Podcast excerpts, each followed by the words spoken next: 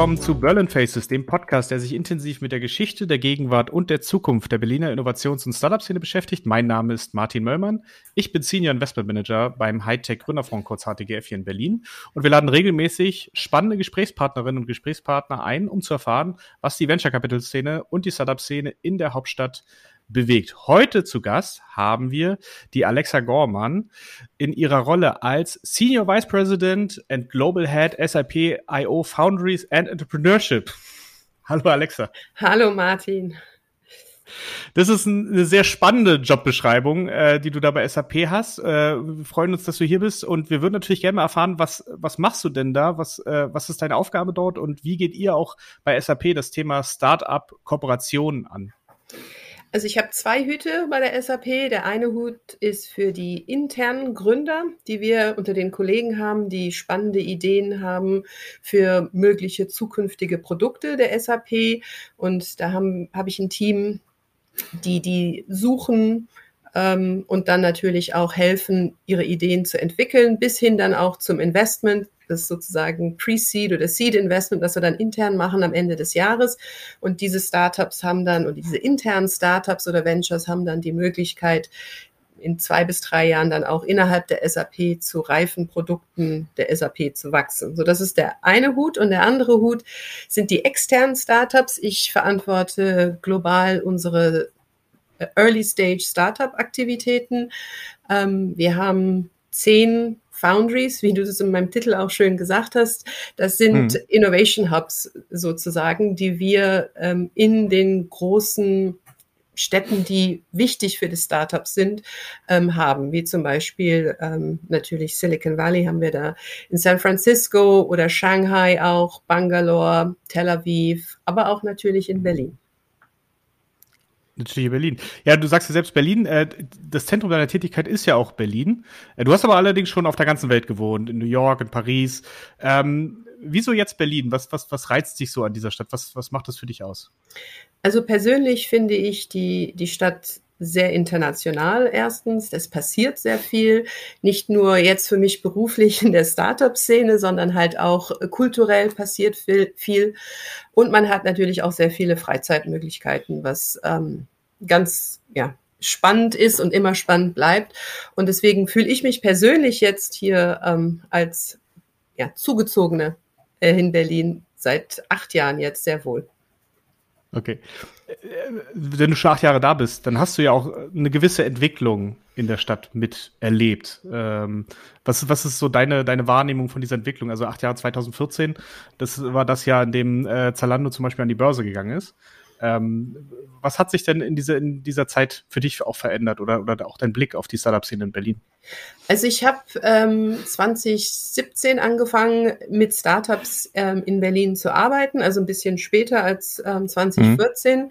Mhm. Da hat die SAP auch nochmal ihr komplettes Startup-Programm sich neu angeschaut und auch neu aufgesetzt. Ähm, da wurde auch SAP.io ähm, gegründet damals und man hat mich gebeten, im Prinzip das erste, die erste Foundry in Europa hier in Berlin zu eröffnen. Und das zeigt dir schon ein bisschen die Bedeutung, die auch SAP ähm, in Berlin gesehen hat. Wir haben natürlich unsere ähm, Zentrale, unsere Headquarters sind in, in Waldorf, in Baden-Württemberg.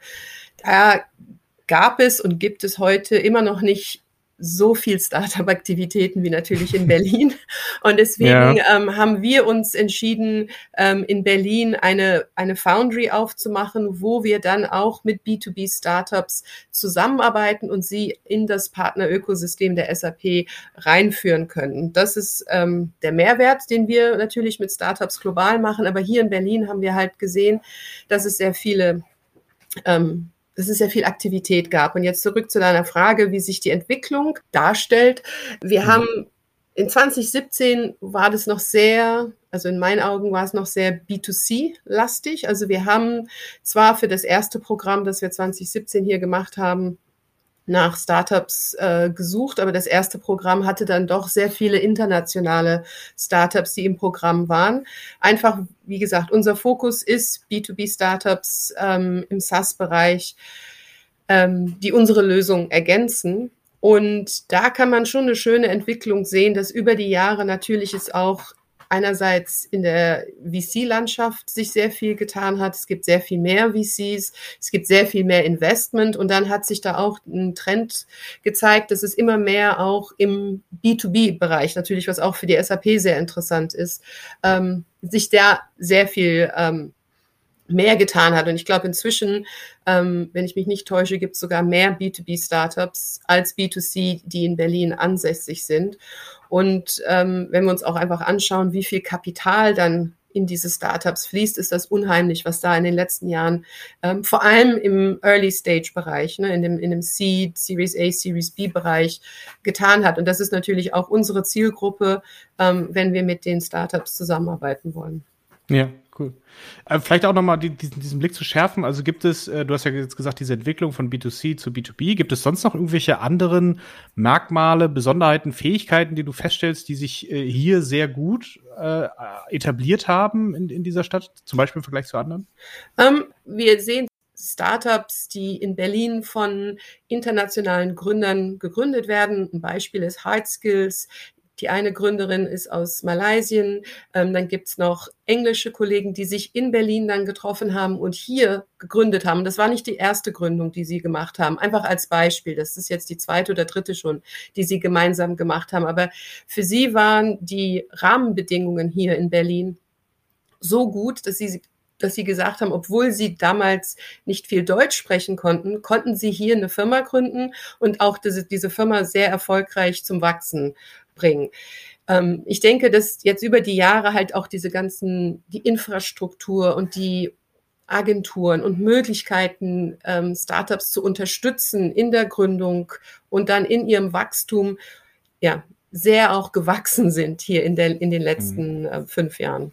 Ja. Das ist super. Also ähm, würde ja auch nochmal interessieren, auch nochmal vielleicht so den spezifischen Vergleich. Ich meine, weil ihr habt, ich glaube, zehn oder zwölf Standorte jetzt. Zehn haben wir, äh, genau. Zehn, genau, zehn hat es ja vorhin gesagt, ähm, mit SAP.io. Ähm, Palo Alto, äh, Tel Aviv, in München ist ja, glaube ich, auch eins, aber auch äh, in Nanjing in China. Ähm, seht ihr da sonst noch so, so, so große Unterschiede? Oder, also ich meine, ich weiß, ihr habt da, glaube ich, immer Themenspezifike. Also jeder, jeder Standort hat so ein, so ein anderes, so einen anderen Schwerpunkt. Da können wir gleich mal drauf äh, zu kommen, was, mhm. was, was das in Berlin ist. Aber ähm, was, was seht ihr da sonst noch so an, an anderen Unterschieden äh, zu diesen äh, Startup- und Tech-Zentren weltweit? Also ich glaube, ein ein Unterschied ist so ein bisschen der Schwerpunkt der Themen teilweise. Also wenn wir mhm. uns Tel Aviv angucken, hat man natürlich sehr viel im, im Cyber-Security-Bereich, natürlich auch andere Bereiche, aber da sehen wir halt im Vergleich zu anderen Standorten mehr in diesem Bereich. Ähm, wenn wir uns New York angucken, da sind sehr viele Fashion-Startups auch, einfach weil natürlich auch die Fashion-Hersteller ähm, oft in New York ähm, ihren Hauptsitz haben, bringt das natürlich dann auch das ganze Ökosystem dann mit sich, die dann natürlich mit denen zusammenarbeiten wollen. Also ich denke, hier in Berlin sehen wir ja vor allem in den letzten Jahren auch mehr so im Mobility-Bereich, aber auch in diesen Impact-Themen, ob das jetzt, ob man jetzt Green Tech dazu sagen will oder ESG. Also da sehen wir schon auch ähm, dass sich das, äh, die, die Anzahl von diesen Startups ähm, erhöht hat. Ein anderer Unterschied ist, wenn wir jetzt als Beispiel Paris und Berlin vergleichen. In Paris ist es halt sehr zentralistisch. Also wir haben alle großen SAP-Kunden haben ein Büro in Paris, so dass es dann auch sehr einfach ist, diese äh, Kundenkontakte herzustellen. Ähm, was ja ein Teil unserer Arbeit ist und unserer Value Proposition ist. Ähm, also ist es sehr viel zentralisierter, was wir weniger ja. zum Beispiel in Deutschland haben. Natürlich haben ähm, viele der großen Konzerne in Deutschland mittlerweile auch einen Standort in Berlin, vor allem auch Innovationsstandort ähm, in Berlin. Aber da ist, sind schon noch einige Unterschiede. Das ist immer noch ein bisschen, wenn wir uns München im Vergleich angucken, da haben wir natürlich viel von der Automobilbranche und so weiter, die dort ansässig sind. Etwas weniger hier, wo man auch vielleicht ein bisschen mehr die Dienstleister in Berlin ähm, mhm. ansässig hat. Aber ich glaube, das ist eigentlich nur noch in dieser ja doch sehr virtuellen Welt, in der wir uns jetzt auch ähm, arbeitsmäßig befinden, kein großer Nachteil von Berlin. Und wir sehen ja zunehmend, dass dann auch noch größere Büros von, von den deutschen Corporates halt auch in Berlin eröffnet werden. Ja, ja, ich habe äh, sagen wir mal so, wenn man so durch die Innenstadt geht, äh, fast jeder große Konzern hat auch irgendwo mindestens eine Hauptstadtrepräsentanz. Ja, auf jeden Fall. Nee. das, das muss heutzutage schon sein in der Hauptstadt. Aber das ähm, war auch nicht ähm, so vor fünf Jahren. Ne? Das, das hat stimmt, sich auch ähm, verändert in den letzten fünf Jahren.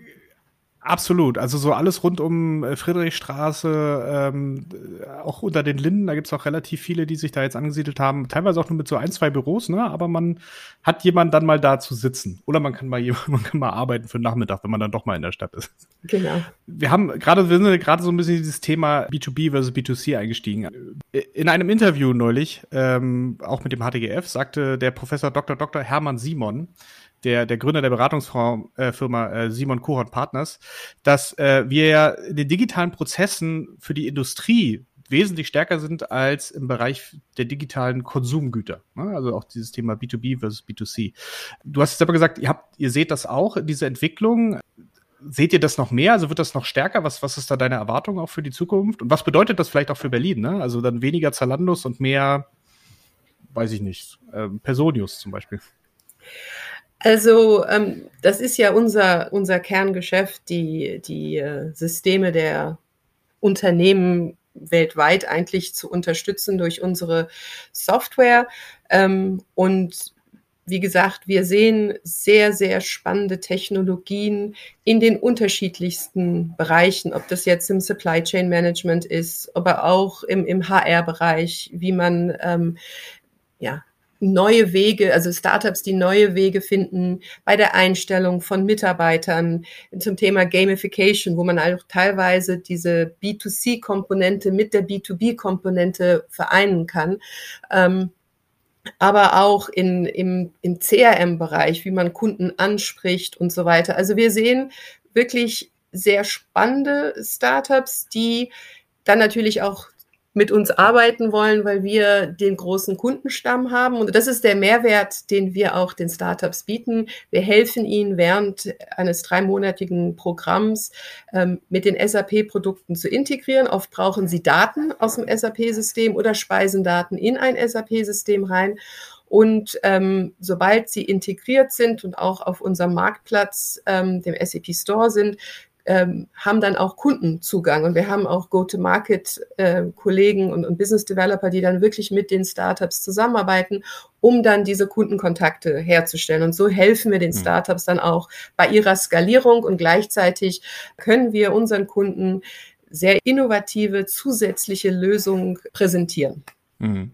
Hast du vielleicht auch ein Beispiel, was, äh, äh wo vielleicht auch äh, aus den früheren Kohorten ein Startup bei euch im, im SAP IO war und äh, jetzt auch mit, mit eurer Hilfe sehr gut durchstarten konnte im, äh, im SAP-Ökosystem? Also ein Beispiel ist für das Startup 42, das bei uns in einem Programm war 2018, wenn ich mich nicht täusche, auch ein Investment vom Hightech Gründerfonds oder wo ja. der Hightech Gründerfonds auch investiert ist. Und was 42 hat, ist eine Eye-Tracking-Software, die den Mitarbeitern ermöglicht, ohne eine Maus oder den Tracking-Pad Daten in ein System einzugeben, beziehungsweise durch ein System nur mit den Augen zu navigieren. Und das ist natürlich für ganz unterschiedliche Berufsgruppen sehr, sehr interessant. Und mit dem Stefan Oerdörfler, mit dem wir dann seit 2018 zusammenarbeiten, ähm, haben wir ihn ähm, ja, dabei unterstützt natürlich die Lösung erstmal mit der SAP zu, zu integrieren.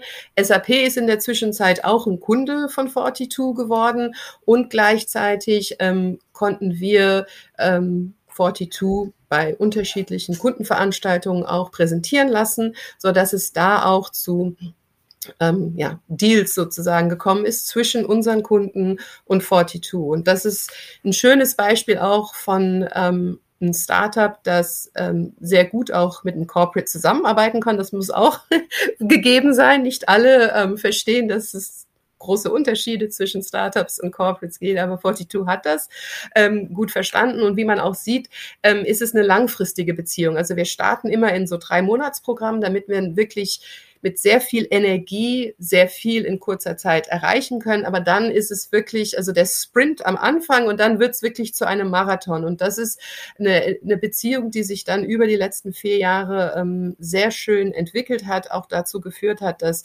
Fortitude dann auch eine schöne Anschlussfinanzierungsrunde machen kann und jetzt wirklich mit großen ähm, deutschen Unternehmen auch zusammenarbeiten kann. Super. Das ist sehr schön. Ähm, aber du bist ja nicht nur bei SAP.io äh, sehr aktiv, äh, sondern auch in weiteren äh, Initiativen engagiert. Zum Beispiel bei Encourage Ventures. Das ist ein Netzwerk, das vor allem Gründerinnen supporten soll. Ähm, kannst du vielleicht kurz erzählen, was ist da die, die Kernidee dahinter und ähm, äh, wie unterstützt ihr und was, was, äh, wie, wie kann man hier vielleicht auch aktiv werden? Im Oktober 2020 haben ein paar Frauen aus der Wirtschaft, aber auch von Hochschulen sich zusammengetan und gesehen, dass es eigentlich nicht genug Gründerinnen, immer noch nicht genug Gründerinnen gibt. Ähm, der Prozentsatz ist, damals war der um die 16 Prozent von Startups, die gegründet werden, haben eine Frau im Gründerteam.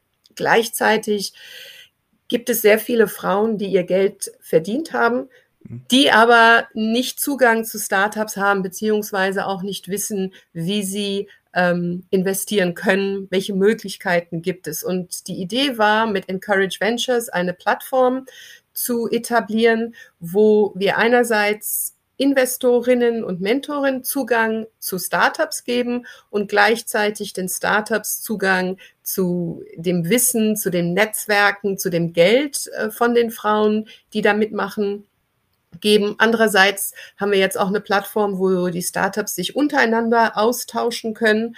Und da haben wir verschiedene Formate, wo dieser Austausch zwischen Investorinnen, Mentorinnen und Startups möglich ist durch Pitch Nights äh, zum Beispiel oder Mentoring Nights. Wir sind im Juni letzten Jahres gestartet und haben schon über 400 ähm, Startups, die sich bei uns gemeldet haben, die wir jetzt helfen können. Und das sind nicht nur Tech-Startups, das sind Startups aus den unterschiedlichsten Bereichen, die teilweise eine Idee haben, teilweise aber schon richtig gute Lösungen haben, erste Kunden und die einfach eine gewisse Diversität auch in ihrem Investorkreis haben möchten. Und das, da helfen wir ihnen, ähm, diese zusätzliche oder andere Perspektive dann in, ähm, ja, zu bekommen. Ja, das Thema ist ja wirklich, er erfährt sehr viel Aufmerksamkeit äh, in den vergangenen Jahren sicherlich noch mehr äh, in der, in der, kürzeren Vergangenheit. Hast du denn den Eindruck, dass sich da irgendwas bewegt? Also ähm, in, die, in dem Fall in die richtige Richtung zu mehr Diversität? Also, äh, dass wir auch zukünftig mehr Frauen zum Beispiel in, in Gründerteams sehen werden? Also ich glaube, es gibt ein erhöhtes Bewusstsein. Ich glaube, wenn wir uns die Zahlen angucken, und es gab da nochmal eine neue Studie vor kurzem, dass sich die Zahlen leicht verbessert haben. Wir sind auch nicht die eigen, einzige Initiative. Wir arbeiten da auch mit den anderen Initiativen zusammen, die das Thema angehen. Also ich glaube, da ist ein großes Bewusstsein mittlerweile, ähm, dass einfach diverse Teams die erfolgreicheren sind langfristig. Weil man einfach unterschiedliche Perspektiven auf eine Problemstellung hat und dadurch auch natürlich die Lösung besser ist. Ähm, und ich glaube, durch dieses Bewusstsein, dass wenn es auch Gründerteams gibt, die vielleicht nicht so viel Diversität haben, dass es ihnen bewusst ist, dass es hilfreich wäre, da eine zusätzliche Perspektive zu bekommen. Und Diversität kann ja verschiedene Aspekte haben. Das muss jetzt nicht nur hm. im, im jetzt weiblich-männlich sein, das kann halt auch im Altersbereich sein, das kann im ähm, wo man herkommt und so weiter. Also ich glaube, allgemein ist es bekannt, dass Diversität halt doch der Innovation ähm, sehr hilft. Und ich glaube, dieses Bewusstsein allgemein und dass es auch viel drüber gesprochen wird, ähm, werden wir langsam eine Verbesserung sehen. Wir sehen schon erste Schritte, aber ich glaube, wir haben noch einen guten Weg äh, vor uns. Ja, super. Alexa, äh, wir konnten dich jetzt ein bisschen besser kennenlernen und haben auch viel von dir gelernt. Ähm, vielleicht nochmal auf Berlin zurückzukommen. Äh, was wünschst du dir denn von Berlin, äh, vom Ökosystem, äh, von der Regierung, äh, von uns allen hier? Was, wie, wie, können wir die, die Stadt quasi noch besser machen, noch besser für, für Gründerinnen auch äh, ähm, attraktiver machen und sie darin motivieren, ähm, hier zu gründen und dieses Ökosystem zu nutzen? Ich glaube, eine Sache, die natürlich immer noch ein bisschen, das ist jetzt vielleicht nicht Berlin-spezifisch, sondern Deutschland-spezifisch, dass es die, die digitalen Prozesse um eine Gründung ähm, vorzunehmen, noch nicht ganz da sind. Es gibt andere Länder, ich glaube, Estland wird immer als die Referenz genannt, wo man wirklich innerhalb von einer halben Stunde, eine Stunde online seine Firma registrieren kann. Ich glaube, da sind wir noch sehr weit von entfernt. Ähm, da sollten wir aber immer mehr hin. Also ich glaube, diese digitalen Prozesse ähm, wünsche ich mir, dass wir die noch weiter ausbauen.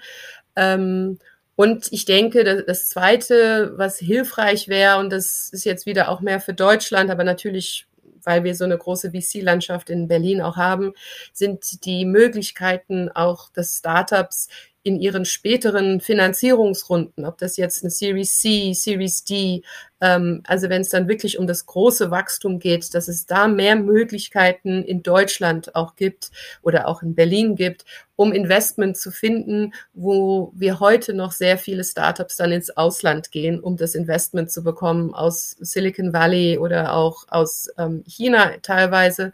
Ähm, ich glaube, da ist auch nochmal ein Potenzial, ein bisschen mehr zu machen, so dass ich glaube, die, diese Frühphasenfinanzierung ist sehr gut mittlerweile abgedeckt und da gibt es auch sehr viel Kapital im Markt und Startups haben es leichter an, den, an das Kapital ranzukommen. Aber diese späteren Finanzierungsphasen, ich glaube, da haben wir noch ein bisschen äh, Verbesserungspotenzial. Absolut. Und ich meine, äh, ähm, SAP hat ja auch mit, mit Sapphire Ventures da durchaus auch einen Arm, macht da selbst etwas und das ist, äh, wir, wir sehen da auch schon eine Verbesserung auch in, in Deutschland, wenn man es mal vergleicht, bis vor, vor zehn Jahren oder so, war es ja, glaube ich, noch, noch mal eine ganz andere Welt. Aber da ist noch ein, ein langer Weg auch vor uns, auch für Berlin, aber auch äh, generell für uns alle. ähm, Alexa, vielen, vielen Dank äh, für diese Einblicke und äh, äh, dass du deine Meinung geteilt hast. Ähm, das war's auch für diese Ausgabe für Berlin Faces. Hat's euch gefallen? Schreibt's uns gerne an communications.htgf.de und wir sehen uns wieder in 14 Tagen mit einer neuen Episode und dann mit einem neuen Gesprächspartner, der wieder neue Perspektiven auf die Stadt wirft. Vielen, vielen Dank. Tschüss, Alexa. Danke dir, Martin. Tschüss.